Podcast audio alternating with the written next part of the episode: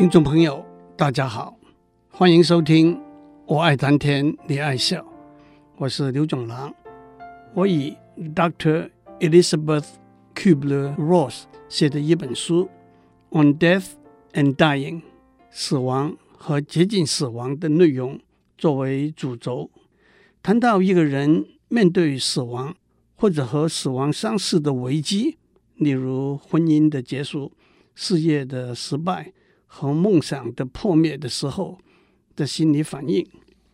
这本书的作者和一组神学院的学生访问了两百多位疾病末期的病人，他们把这些病人从发现罹患重病开始，心理反应的转变分成五个阶段，那就是从否认到愤怒，到讨求，到沮丧，到接受。当然，这五个阶段并不一定在时间上有明显的先后分界。换句话说，这些心理反应的阶段是可能重叠的，而且每个阶段的时间长短也是没有准则的。我们上一次已经讲过，一个人发现罹患重病的时候，第一个阶段的心理反应是否认，他会说：“这不可能发生在我身上。”医生的诊断。肯定是有错误的，等等。接下去，第二个阶段的心理反应是愤怒。泰戈尔在《飘鸟集》第七十五节说：“我们误解了世界，却怪世界欺骗了我们。”当不幸的事情发生了，理智加上现实会让否认的心态逐渐退缩。理智会告诉病人，X 光照片。没那么容易弄错，三位医生一致的诊断，可信度还是很高的。现实也告诉病人，他身体的确是出了状况了，肚子疼、发高烧是骗不了自己的。因此，接下来的心理反应往往是愤怒和埋怨。有些愤怒和埋怨没有特定的对象，有些愤怒和埋怨。就是针对特定的对象，往往是病人身边的人。天公没有眼，为什么这种事情会发生在我身上？我辛苦了一辈子，正好可以享点清福，却倒了这个大霉，太不公平了。政府对公共卫生太不注意了，让我成为受害者，怎不令人愤怒？这些都是没有特定对象的愤怒的发泄，但是有些愤怒是针对于医院、医生、护士和家人的。医生没有及早发现病症，没有使用适当的药，马虎疏忽；护士没有耐心，不够细心。为什么要一杯开水都得等那么久？我的病都是你们兄弟姐妹累出来的，我死了。你们就安心了，而且这种愤怒的心情并不限于和疾病有关的事情。一个接近死亡的病人，对外面的世界和自己过去的遭遇，都可能产生一份愤怒和埋怨的反应。我们的国家就败坏在这些政客手上。我十年前那个老板对我太刻薄了。其实遇到困难挫折的时候，一个人容易变得暴躁、不讲理，是每个人都有过的经验。只不过是听到专家告诉我们，这是常有的反应之后，那么不管我们是当事人，还是在旁边直接、间接感受到这份反应的人，我们都可以更理性的去调息我们的心情。接下去，接近死亡的人。第三个阶段的心理反应是让步、讨求，也有一点讨价还价的心理。事已如此，就让我多活几年，把公司的业务按照原定的计划扩大发展，亲眼看到儿子大学毕业，或者去一次一直想去的长途旅行，我会更加谦卑，更加有爱心，让我减少一点痛苦。延后生命的终结吧。这种心理反应，一方面来自侥幸的心理，既然最后的结局没有办法改变，可是最后的结局是不是可以被延缓？另一方面，也反映了病患最想达到的心愿，那包括公司的业务蒸蒸日上，儿子成家立室等等。同时，也反映了病患亏欠、罪过的感觉，是不是过去不够谦卑，缺乏爱心，所以才遇到这种不幸？因此，对病人这种心理反应，不要只抱着听听就好的态度，朝着他们心理反应的方向，疏解他们的心理负担。公司的发展已经上了轨道了，儿子很能够照顾自己。你一直是一个谦卑、有爱心的人，这些了解、同情的话，都可以帮助舒缓病人的烦躁不安。泰戈尔在《漂流集》的七十一节说：“樵夫的斧头向大树讨求一把斧柄，大树答应了。斧头是用来砍树的，可是当斧头……”讨求大树让他砍一段木头下来做斧柄的时候，大树答应了。泰戈尔这首诗里头展示的是一份慷慨施舍的心怀，指使斧头讨求大树上面的一段木头来做砍树的斧柄，大树还是答应了。首先，我们要用诗里头大树的心态来看待末期病人。他们讨求的心理反应，那是值得同情关怀的。泰戈尔的诗也可以说是用一个不同的比喻来诠释古印度教里头流传相当广的两个人心人念、舍己救人的故事。一个是狮皮王舍身救鸽子的故事。有一天，一只鸽子被老鹰追逐。飞到狮皮王面前寻求庇护，可是老鹰跟着飞过来说：“鸽子是我的食物，我现在饥饿难忍，请您把鸽子还给我吧。”狮皮王说：“我愿意割下我身上的肉来代替鸽子的肉。”老鹰说：“拿您的割下跟鸽子的重量一样的肉给我。”狮皮王让他的侍从。拿来一柱天平，把鸽子放在天平一边的秤盘上，把自己割下来的肉放在天平另一边的秤盘上。可是，虽然狮皮王把身上的肉一块一块割下来，奇怪的是，总抵不上格子的重量。最后，狮皮王忍痛站起来，坐在秤盘上，献出他的全身。另外一个是快木王失眼的故事。快木王以仁慈治国，乐善好施，邻国一个邪恶的国王不怀好意，只派一个盲人来求快木王把双眼施舍给他。快木王答应了，把自己的眼睛挖出来送给这个盲人。天帝看到快木王的善行，问他后悔不后悔。快木王说并不后悔。天帝就让他恢复视力。重睹光明。末期病人在让步和讨求这个阶段的心理反应，后面的一个阶段是沮丧。Dr. Elizabeth Kubler-Ross 在他的书里头指出，让步和讨求这个心理反应阶段往往是比较短暂的，甚至有人跳过这个阶段。愤怒，特别是没有原因的愤怒，是不会持久的。当理智取代了情绪，愤怒就会转变为沮丧。有人说过，沮丧是冲淡了的愤怒；也有人说过，沮丧是没有激情的愤怒。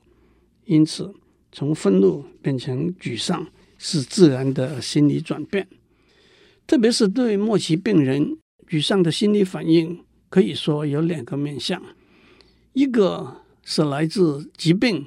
和疗程带来的肉体上的痛苦，例如癌症病人的疗化过程是相当不舒服的；医疗费用的负担，例如许多费用是健康保险不会支付的；经济来源的断绝，例如不能继续正常的工作了；和外面世界的逐渐隔离，例如和家人在一起的时间减少了，不能够参加一般的社交应酬活动，和朋友来往了，这都可以被称为外在因素带来的沮丧。但是另外一个面向是对生命的终结的心理负担带来的沮丧，就可以说是内在的因素带来的沮丧。帮助一个病人化解外来因素带来的沮丧，可以用鼓励的言语告诉他事情没有想象那么糟。告诉他苦难当中有光明的一面，例如化疗过程的时间是有限度的，家里的经济情形还不坏，家人的生活还能够维持正常等等。但是帮忙一个病人化解内在因素带来的沮丧，鼓励的言语并不见得特别有效。当一个人面对生命的终结的时候，的确难以说出光明的一面。倒不如同情他，聆听他的倾诉，让他在安静里头消愁解忧。泰戈尔在《飘鸟集》第四十四节说：“踌躇的心在他的弦上拨出忧伤的歌，世界却茫然的急速疾行。”我们在上面讲过，一个末期的病人会经历过。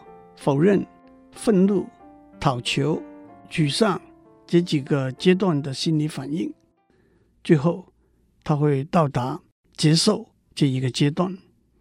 他曾经有机会表达他对生命和健康的妒忌，和对那些不需要面对死亡的人的愤怒，也曾经为那些他即将失去的人和物而感到哀伤。但是在身体上和精神上，他累了，更也许变得衰弱了。他来到，也许是无奈，也许是漠然，也许是释然的接受这个阶段。接受不是一个快乐，而是一个差不多没有感觉的阶段。他对周遭的事和物的兴趣开始降低，甚至不愿意被外界的新闻和消息打扰。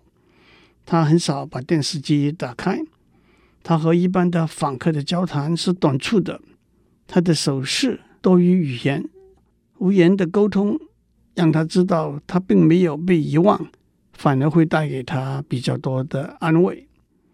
接受和放弃的分界线虽然往往有点模糊，但是应该有他们之间的分野。接受不一定等于放弃。有经验的医生会帮助病人平静的接受，而避免过早的放弃。